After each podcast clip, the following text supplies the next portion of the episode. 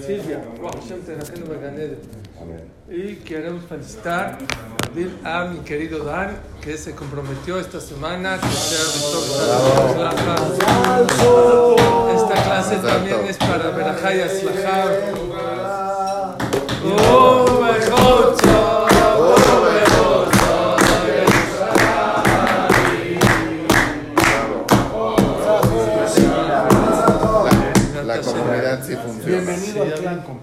Que sigan las alegrías, Baruch Hashem, Zrat Hashem, en ti, en tu familia, en todos nosotros. Amén, amén. Hashem. No importa. Raxmahot. Y que el shiduj es zehut de esta clase. ¿De esta clase? Sí. Sí, porque Pepe hizo el Shidduch, no es el Shadchan, Baruch Hashem. Vamos. Gracias. Dice, gracias. Dice la parashá, esta parashá habla sobre una mitzvah muy importante se llama la mitzvah de los bikurim. ¿Saben qué son los bikurim? Los bikurim es las primicias.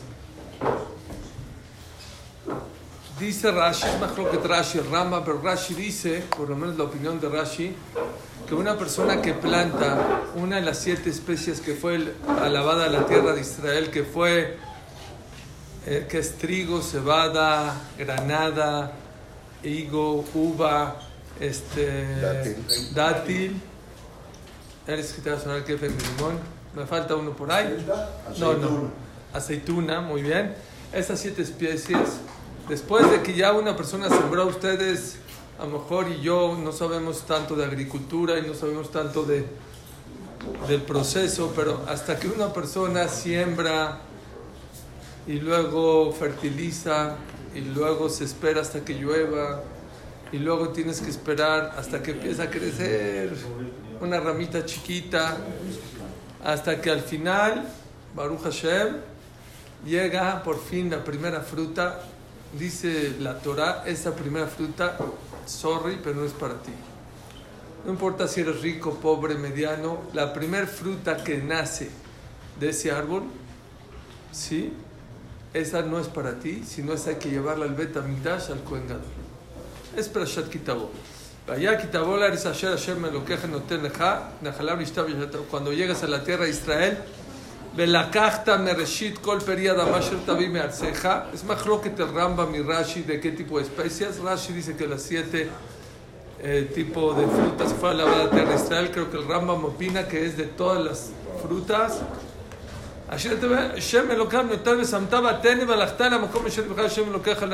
La tienes que poner en una canasta y la tienes que llevar al Bet Amigdash, la Cohen se la vas a llevar al Cohen y bueno, se la entregas y todo el proceso. ¿Por qué, dicen los jamín, por qué existe esta mitzvah? ¿Por qué la persona, cuando una persona siembra, se espera tanto tiempo a que salga? es, es como su bebé es como un bebé, es muy difícil sembrar, fertilizar, hacer todos los trabajos. La Gemara dice que hay 10 trabajos hasta que una persona, Baruch Hashem, logra tener un fruto. Ya que llegó el fruto, no te lo puedes comer. ¿Ese para quién es? Para el. Número uno, apréndanse. ¿Por qué se hace bikurim? Amén. Para que la persona aprenda a contenerse de sus deseos. Que no todo lo que el cuerpo quiere se le da. Especialmente con el tema de la comida. ¿Por qué hay tantas mitzvot y tantos frenos con el tema? Hay ciudad mitzvah, hay ciudad del Brit Milá, cuando uno acaba el Shabbat se come ciudad mitzvah, antes de Kippur hay una mitzvah de comer. ¿Por qué tanto comer? El ayuno de Kippur, el ayuno. ¿Por qué tanto el tema de comer? ¿Qué tanto? Dice el Benishai, ¿cuál fue el, per- el primer error que tuvo el ser humano en este mundo? Comer. Comer. ¿De Adam Arishon? Ah, de Benishai sí puede ser. Sí, no, Habdal y Ah, no, sí, tienes razón. de Benishai. Mira, Shammai. De Jotó ya ganarle. ¿Oyeron? Claro, la clase de Ilun Ishmat de, Rabbi- eh, de. Oigan, Rabbi Yosef mi Bagdad. Rabbi Yosef mi Bagdad era un hombre, nada más lo pusieron rápido, ahorita que dijeron que es su aniversario. Él vivía en Irak.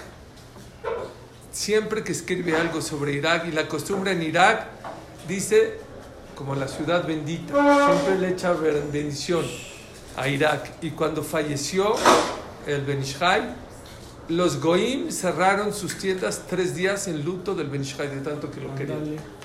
No los Yudim, los Goim cerraron tres días por el luto. Bueno, ahí tengo una historia del. Pero es otra ocasión. Este, el Benishai dice que por qué la Torah y los Jamim hicieron tantas mitzvot que tienen que ver de abstención de comerse y de comer con mitzvah. ¿Por qué? Porque el primer error que tuvo el ser humano en este mundo se equivocó por medio de la boca, de haber comido.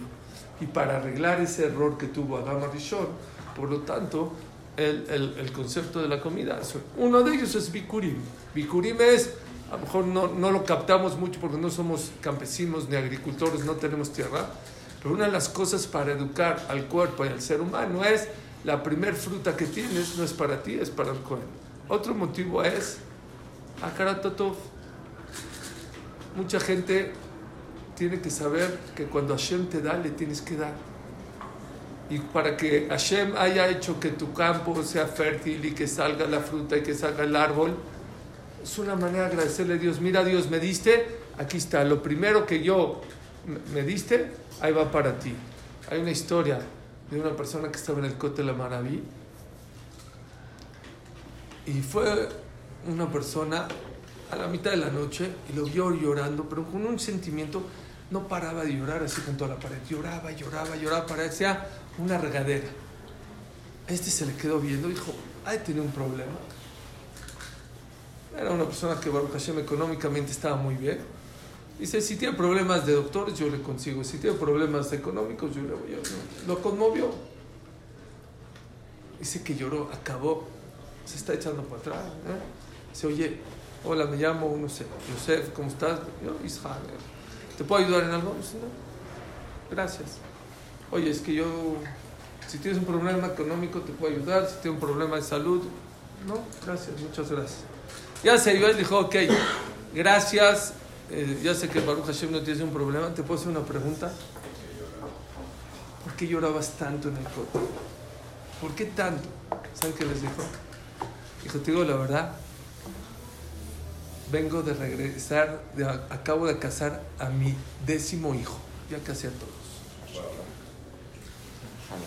Mucha gente después de casar a sus diez hijos, que el síndrome del nido, de no sé qué, que no sé qué, la depresión, el nido vacío.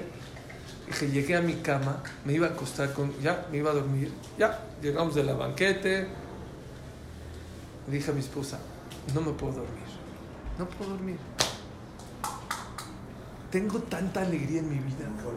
No puedo, no puedo sentirme, tengo que ir al cóctel, me acompañas al cóctel a la una de la mañana.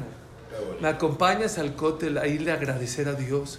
¿Cuántas cosas tuvieron que pasar? para poder lograr casar a un hijo, al dos, al tres, al, al cuatro, al décimo, eso se llama akaratato. Mucha gente pide y le reza a Dios y le reza y seguro en Roshana va tener una lista muy grande de pedidos, está bien, pero no se le puede olvidar en la otra bolsa la lista de agradecimientos. ¿Cuántas cosas Akadosh Barjú te mandó ese año? A ti, a tu esposa, a tus hijos, muchos de nosotros, Baruch Hashem, aparte de poder caminar, ver, no tocamos Baruch Hashem un hospital. Aparte, a lo mejor te mandó un bar mitzvah, a lo mejor, a lo mejor está embarazada tu esposa, a lo mejor tuviste un bebé, o te comprometiste, o tuviste una boda, o se casó tu hijo, o, hiciste un viajecito, un buen negocio por allá. La gente no sabe que tefilá no es solo pedir. Tefilá es también agradecer. El que abre la mirada, sí pides, pero también agradeces. La gente cree que tefilá es nada más pedir. Está muy equivocado. Pero les voy a decir algo. ¿Qué es, qué es, qué es Bikurim? Es un paso más. No solo se agradece con la boca, sino con actos. Yo he estado en oficinas de doctores ginecólogos, por ejemplo. No puedes entrar. Botellas de vino, esculturas. Oiga, doctor, ¿qué le pagaron con regalos? ¿O qué? No. A mí me pagan en advance. Entonces, ¿qué es todo esto? Cuadros, botellas de vino, ¿qué es esto? La pareja está tan agradecida por lo que dice que aparte de pagarme, en forma de, de agradecimiento me traen un regalito. Dios quiere lo mismo. Dios quiere que le digas gracias, sí. Y te filas a agradecer, sí. Pero hay otra manera de cómo agradecer, no solo con la boca, con los actos. Mientras más Dios te da, más tienes que acercarte. Mientras más Dios te da, más tienes que dar. Si tú ganabas 100, ¿cuánto tienes que dar? 10. Pues si ganaste 200, 15 ya no es suficiente. Tienes que dar 20. No es en dinero. No solo en dinero, dice Ramoshe Feinstein. En la vida. Mientras más Dios te da, más tienes que eh, eh, complacer y darle a Él. Ese es el segundo motivo por el cual Akash Barhu dijo que hay que ser, que hay que dar bikurim. Como les dije, bikurim no es solo para los ricos, también los pobres. Los pobres tenían un camposito, una huertita, sembraban esto, le echaban esto. Baruch Hashem ya está. No, no, no. A ver, le decía a su esposa, esta mandarina es para ti, va para el Betamikdash. Esta manzana va para el Betamikdash. Esta aceituna va para el Betamikdash. Vean qué curioso. de cada planta?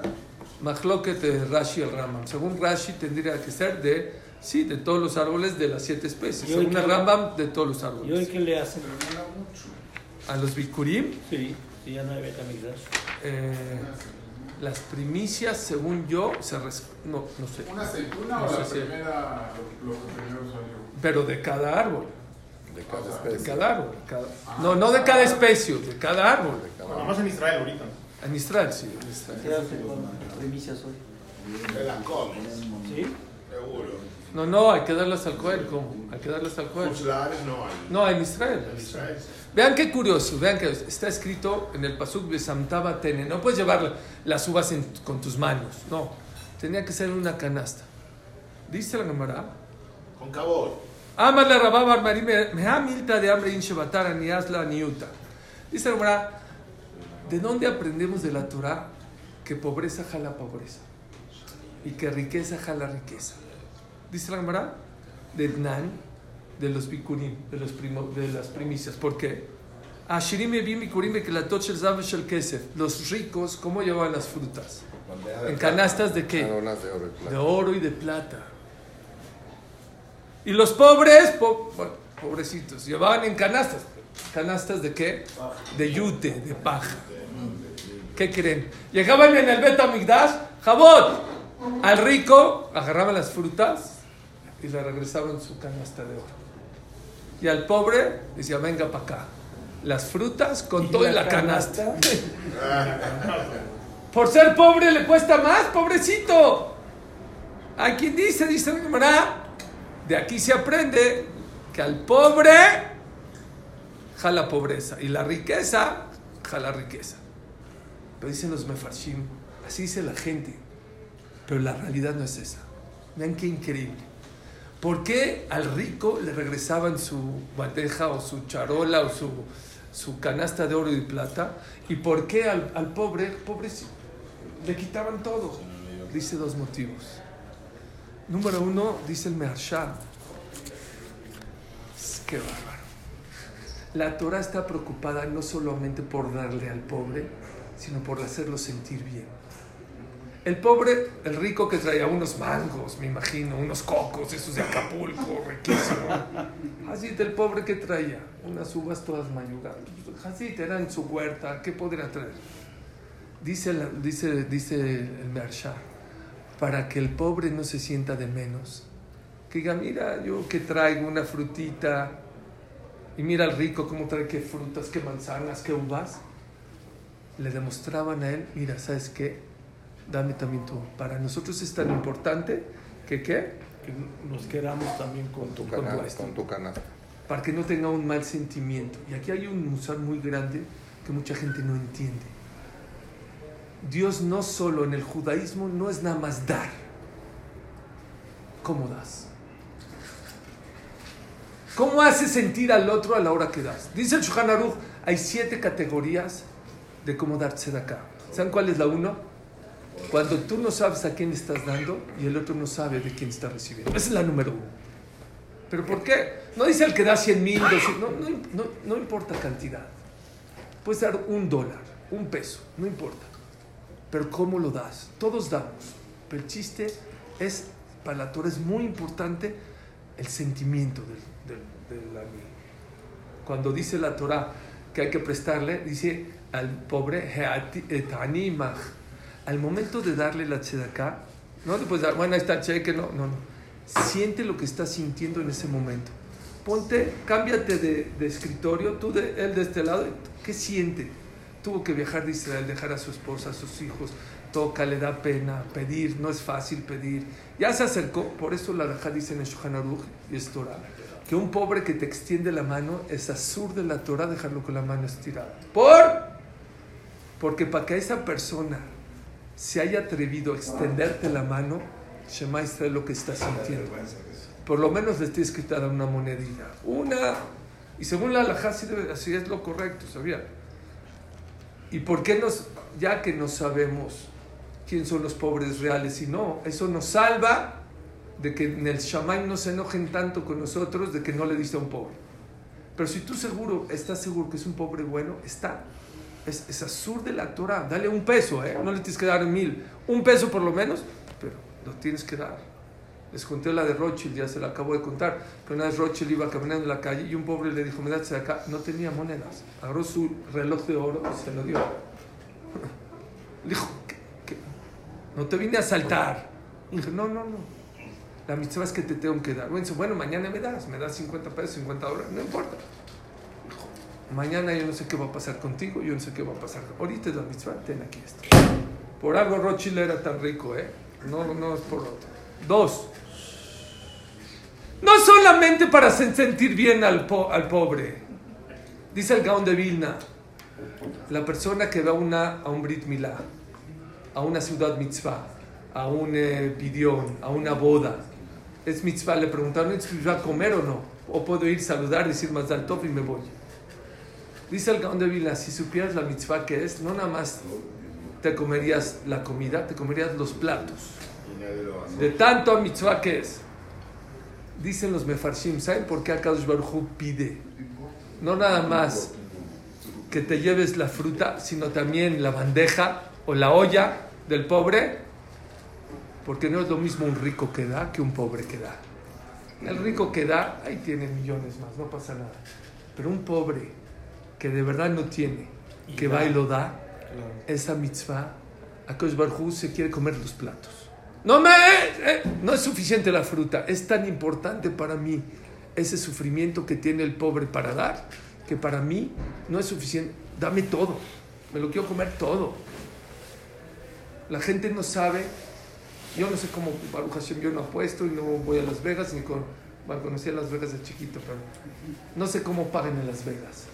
Pero aquí en la Torah Dios paga 100 a 1. 100 a 1. Yafé had bechar mi mea bechar. Una persona que deja todo para venir a la clase, una persona que le cuesta trabajo darse de acá y da, bueno, ese, ese, porque me acaban de devolver, me acaban de cancelar, me acaba de pedir otro, eso multiplícalo 100 por 1, 100 veces más. Dice la Mara, Yafé had bechar mi mea shelo bechar. Es mucho más fuerte una persona que hace algo con sacrificio que uno que no hace con sacrificio. Dice el Zohar HaKadosh, esto es Zohar HaKadosh. Ahora van a llevarse un Zohar HaKadosh precioso. En el Teilim hay 150 capítulos. Hay solamente tres capítulos que empiezan con la palabra tefilá. Uno se llama tefilá de Moshe, otro tefilá de David y otro tefilá de Ani. La tefilá de Moshe, la tefilá de David y la tefilá del pobre. ¿Creen que la tefilá de Moshe es fuerte o no? Bueno, Moshe pues, rompe los cielos. Y el, y el pobre, y la de David, pues, tefilá de David hizo el Teilim. Dice el Zohar Kadosh, agárrense la silla. La tefilá de Moshe y la tefilá de David casi llega al nivel de la tefilá del pobre. ¿Quién hizo la tefila del pobre? Oh, David. Amelech hizo Ah, su David. Pero él habla del pobre. Ah. ¿Escuchaste o no? Uno no sabe lo que es un pobre. Y pobre no es nada más una persona que no tiene dinero. Aquella persona que no tiene mucho tiempo y viene a estudiar. Aquella persona que no tiene mucho tiempo y hace mitzvot. Aquella persona que no tiene mucho tiempo y escucha al otro. Aquella persona que no tiene mucho tiempo y visita al otro. Hay muchas maneras de cómo ser pobre. Dice el Pirkeabot, híjole, dice el Pirkeabot, toda aquella persona que viene a estudiar cuando es pobre, algún día Hashem le va a pagar y va a estudiar cuando sea rico. ¿Oyeron? Toda aquella persona que estudia cuando es pobre, Hashem le va a ayudar a que estudie con rico. Dicen los gemín, pobre de. No, pobre de tiempo. Hay gente que no, no, no, no hay. ¿eh?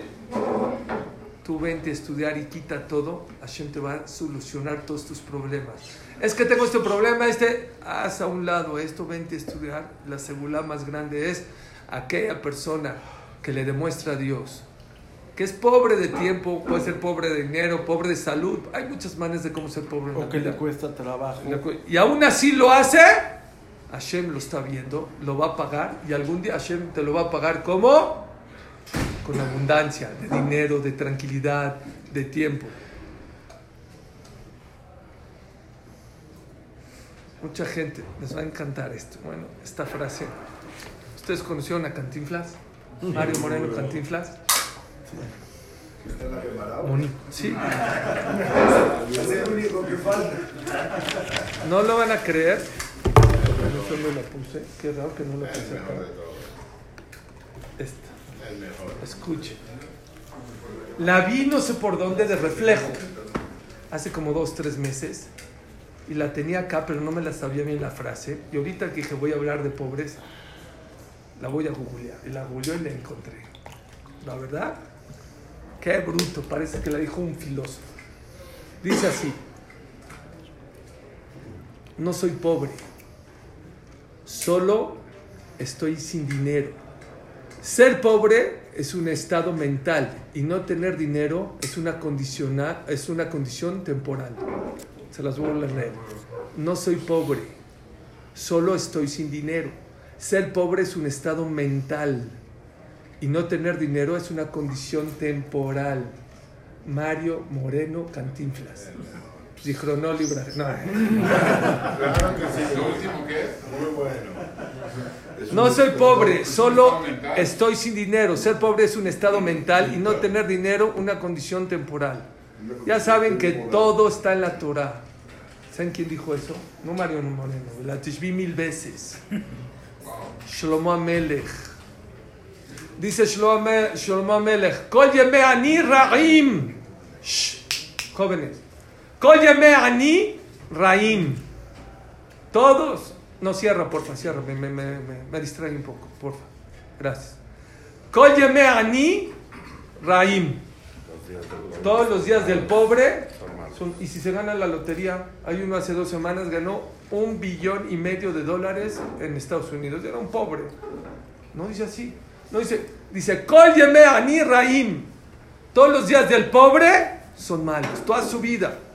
Dice el Ralbak, uno de los mefarshim sobre el pasú. ¿Qué quiere decir ani raim? Todos los días del pobre son malos. Dice el Ralbak, ¿a qué se refiere? Toda aquella persona que tiene mentalidad pobre, toda su vida va a sufrir. En el judaísmo hay otros conceptos a los de la calle. En la calle, ¿quién es el rico? Forbes dice el que tiene 20 mil millones de dólares. Otros pueden decir 10 millones. ¿Qué dice la Torah? ¿Quién es rico? El que está contento. La hermana Rabbi Akiva, que dice el Maseje Shabbat? El que tiene una buena esposa.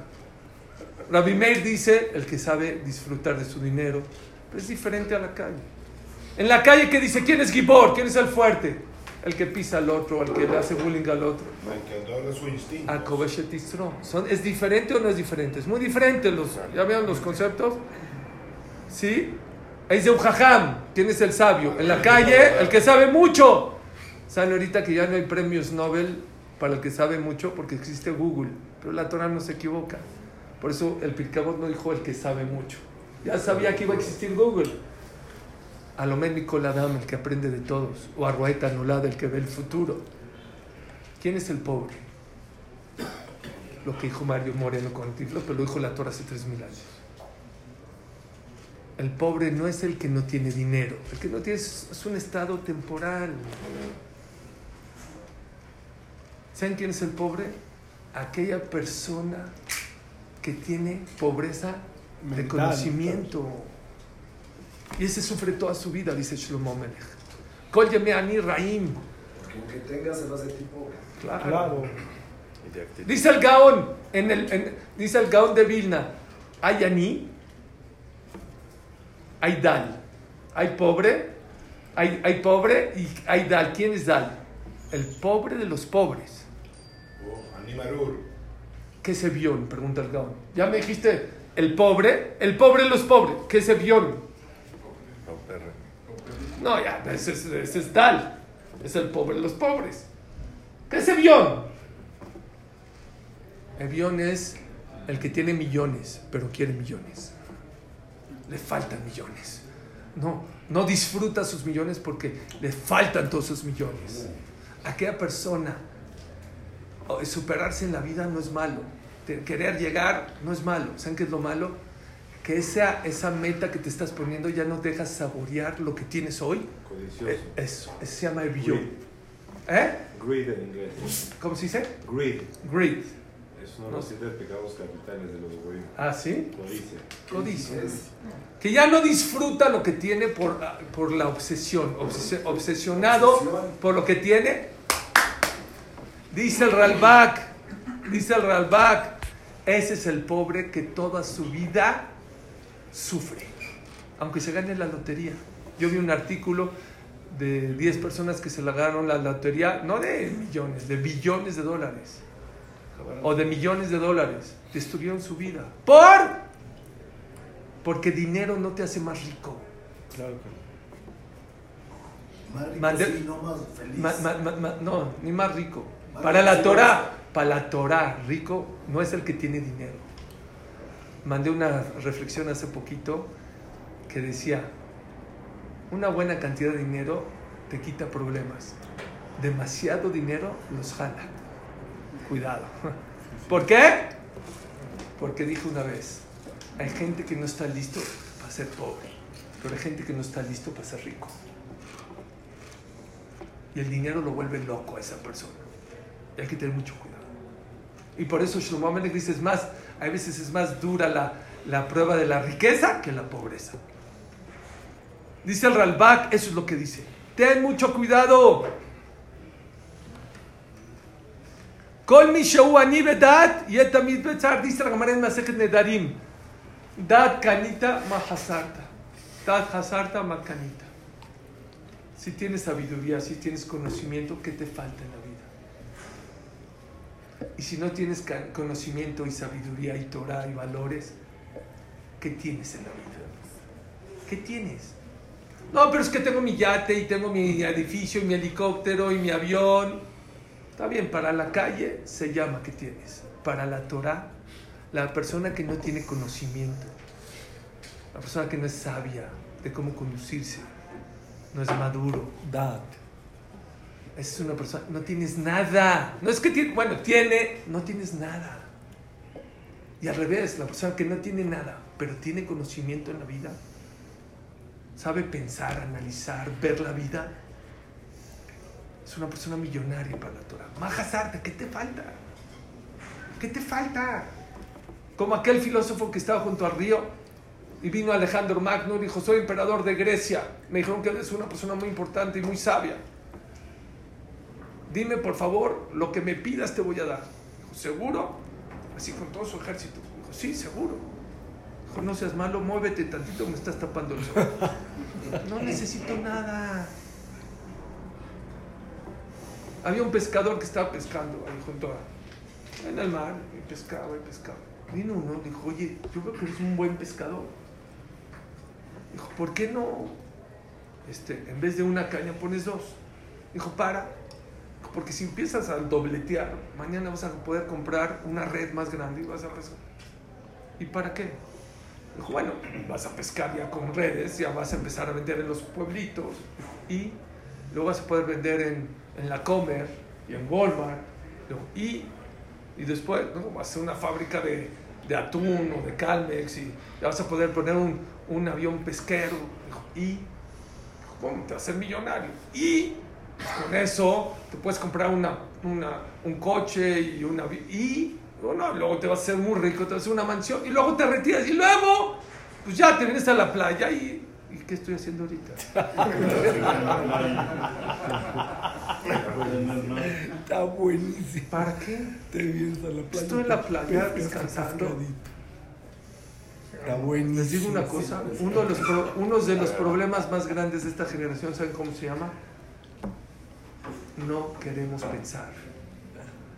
No queremos analizar. ¿Saben por qué la gente se divorcia tan rápido?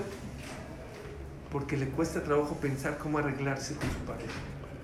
¿Saben por qué a los hijos estamos educándolo con iPad y con celular y con Netflix y con... ¿eh? Porque, híjole, ¿cómo voy a callar a este niño? ¿Cómo? Ya, mejor ya. ¿Cómo lo callo? Lo dejas así con un celular, cuidado. Es el problema de la generación. Hasta en los negocios. Les digo, un, un- tengo un libro de un eh, financiero inglés, creo que ganó premio Nobel. Sacó un libro muy chiquito y en la introducción dice que el problema de, los, de, de- la economía en el mundo es porque la gente no analiza los negocios. Está en su negocio, está vendiendo qué sé, eh, cubetas y le va muy bien. Y viene otro y dice, oye, es que esta persona invirtió en Dubai, por ejemplo. Ah, mi amigo en Dubai. ¿Sí? Ah, pues yo también. No es haram invertir en Dubai. Pero piensa si tienes el dinero, el capital el riesgo. No, es que Abraham, eh, eh, él, él, él allá invirtió. Él dice que eso es lo que pasó en Stanford y todo. Que la, junta, la gente sin analizar, luego, luego, por copio, por borreguito, así es. Y así es en financiero y así es en el campanero. Es que mi esposa me la tra- deja de voltear en Cuernavaca, todo el mundo está viendo cómo trata a su esposa. Cada quien es su pareja y cada quien son sus hijos y cada quien tiene su negocio y cada quien tiene que saber viajar a donde tiene que viajar y cada quien tiene que hacer su fiesta, no como la del otro, la que tú puedes, la que puedes hacer, la que te gusta, la que necesitas para que tus hijos estén felices y no hágame igualita a esa, aunque me cueste, y- ¿no? Lo que no tengo. Aunque no me gusta. Aunque a mí no me aunque a gusta. mí no me guste. Aunque a mí no me No, gusta. no, no, es un problema grande. El no saber Ahí tienes un buen testimonio. Sí, les voy a decir rápido. ¿Saben quién está siendo la gente más rica hoy? ¿Quién es la gente más rica ahorita? Los coaching, los psicólogos, los psiquiatras. Los presidentes, ¿saben quién son? ¿Quién son los presidentes? Obama no era el mejor presidente para Estados Unidos, el que mejor hablaba. El que se supone que era el- la persona más pensadora. La gente más rica, oigan, los ricos le están dando su dinero a los psicólogos. Los ricos le están dando su dinero a los coaching. Hay gente que por tonta, que ya, ya he recibido aquí llamadas, ¿a quién le están dando su dinero? No, si nos piquen, nos darían dinero, ya seríamos millonarios. Oigan, ¿a quién? ¿Saben a quién? A los chamanes. Loco, chamanes es dará. Claro. Me habló una persona y me dijo que un chamán y el español. ¡Tonto! ¡Piensa tú! Yo tengo, quisiera hacer un libro de esto. Algún día, ojalá lo voy a hacer. Hay veces, escuchen esto que les voy a decir. Hay veces, yo, no estoy, yo he mandado a mucha gente, a lo mejor hay gente que aquí la ha mandado, con psicólogos, con psiquiatras. Les digo una cosa, la mayoría de las veces, la mayoría de las veces, la solución no está afuera, está dentro de ti. Tú decides. Sé inteligente, piensa. ¿Quién conoce más tu vida? ¿Quién conoce más tus fuerzas? El psicólogo tú. Bandai que tú. Somos flojos. A ver, psicólogo, dígame qué hacer. No, pues háblale bonito. Ah, sí, que no se me ocurrió. Dale más atención a tus hijos. Ah, sí, sí, terapia. Yo les digo, es flojera mental. No hay más pobre que esas personas que no quieren pensar. Rápido les voy a decir dos cosas preciosas, preciosas. Número uno, les voy a decir que es una persona rica aunque sea pobre. La Gemara dice que la vieja Naya Mendoza no tenía para comer. Todo el mundo se sost- sostenía por él y él tenía un, un kilo de algarrobos de Erev Shabbat a Erev Shabbat. Y la Gemara dice que todas las vecinas, Rabbi Hanina Mendoza, la Gemara dice que todas las vecinas de su esposa, Erev Shabbat, horneaban jalot, pan para Shabbat, pasteles. Dice la Gemara que ella le daba pena porque ella no tenía ni siquiera para hornear una una jala. Entonces prendía el horno, así se llama, prendía el horno y estaba vacío. Para que salga para que se vea. Para que se vea que ella también. La, la dice que había una vecina, también en esa época había malas vecinas. Dice, oye, qué bonito huelen tus jalot, a ver cómo te quedaron. Fue ella, dijo, a ver, abre, las abrió y Hashem hizo un milagro y estaban llenas de, de jalot. Dice Rashi algo que se me enchina el cuerpo. ¿De qué le daba pena? ¿Qué hubieran pensado ustedes? Pues que es pobre, ¿no? No dice así Rashi. Dice Rashi, no le daba pena que era pobre. Le daba pena que todas trabajaban para Shabbat y ella no. Eso era lo que le daba pena. Que no podía hacer algo para Shabbat. Como todas tienen el zehut de hacer algo con sus manos para Shabbat y yo no tengo, eso es lo que le dolía. No el que no tenía dinero, el que no tenía dinero es un estado, es un estado eh, pasajero. Entonces, ¿por qué hay tanta seguridad de Parnasá? Porque el dinero puede ser algo muy bueno. Pero el dinero sin cabeza es peligroso. Claro, claro que el dinero ayuda a muchas cosas. Yo no estoy hablando en contra del dinero. Lo que te digo es que puede haber gente que no tenga un peso, que vale millones, y hay gente que tiene millones y no vale un peso. Sí. Y si conoces tu, su vida, Shlomo Rahim. Tiene millones, tiene yates, pero su vida es un desastre. ¿Por qué? Porque es pobre de conocimiento. No conoce a su esposa, no conoce a sus hijos, no conoce que él es vulnerable, no conoce que Dios es el que le dio. Hay muchas cosas que hay que saber cuando Dios te manda dinero. Acabo. ¿A qué sabía el mal? A lo que quisiera. A lo que tú quisieras. ¿A qué sabía el mal? ¿A qué sabía el mal del cielo? Dice la Gemara, a lo que tú quisieras. A lo que se te antojara Ok. una barbacoa, un A, sea. a unos tacos de Sinai. También. Una schnitzel a la diabla. También. Torta Dice la Gemara. Una cordon bleu. Dice la Gemara. Dice la Gemara. Dice la Gemara. Escuchen esto, dice la Gemara. ¿Cómo hacían Gesed en el, en el desierto? Todos eran millonarios. ¿A, a quién le das de acá? Dice, todos tenían dinero, pero no todo el mundo sabía que era caviar y salmón. Había gente que toda su vida comió frijoles. Entonces iban y le decían, piensa en caviar con, eh, eh, con queso o bacon dogs, o, o con un vino Chateau Lafite. ¿Qué es eso? Tú piensa. De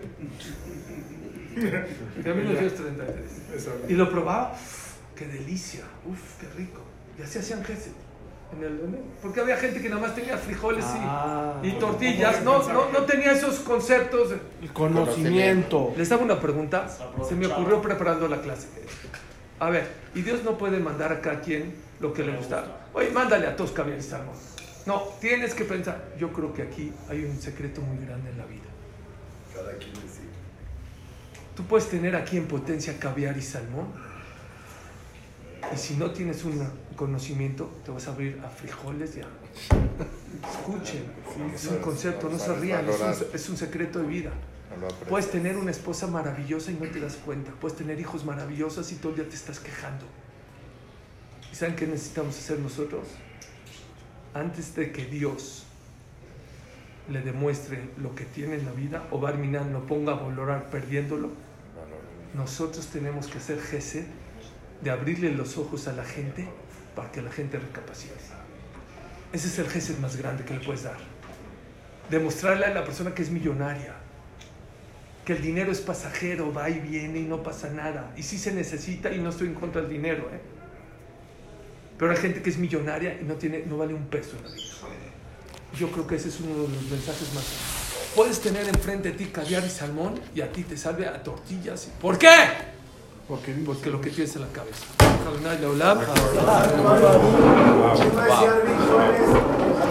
Está bueno.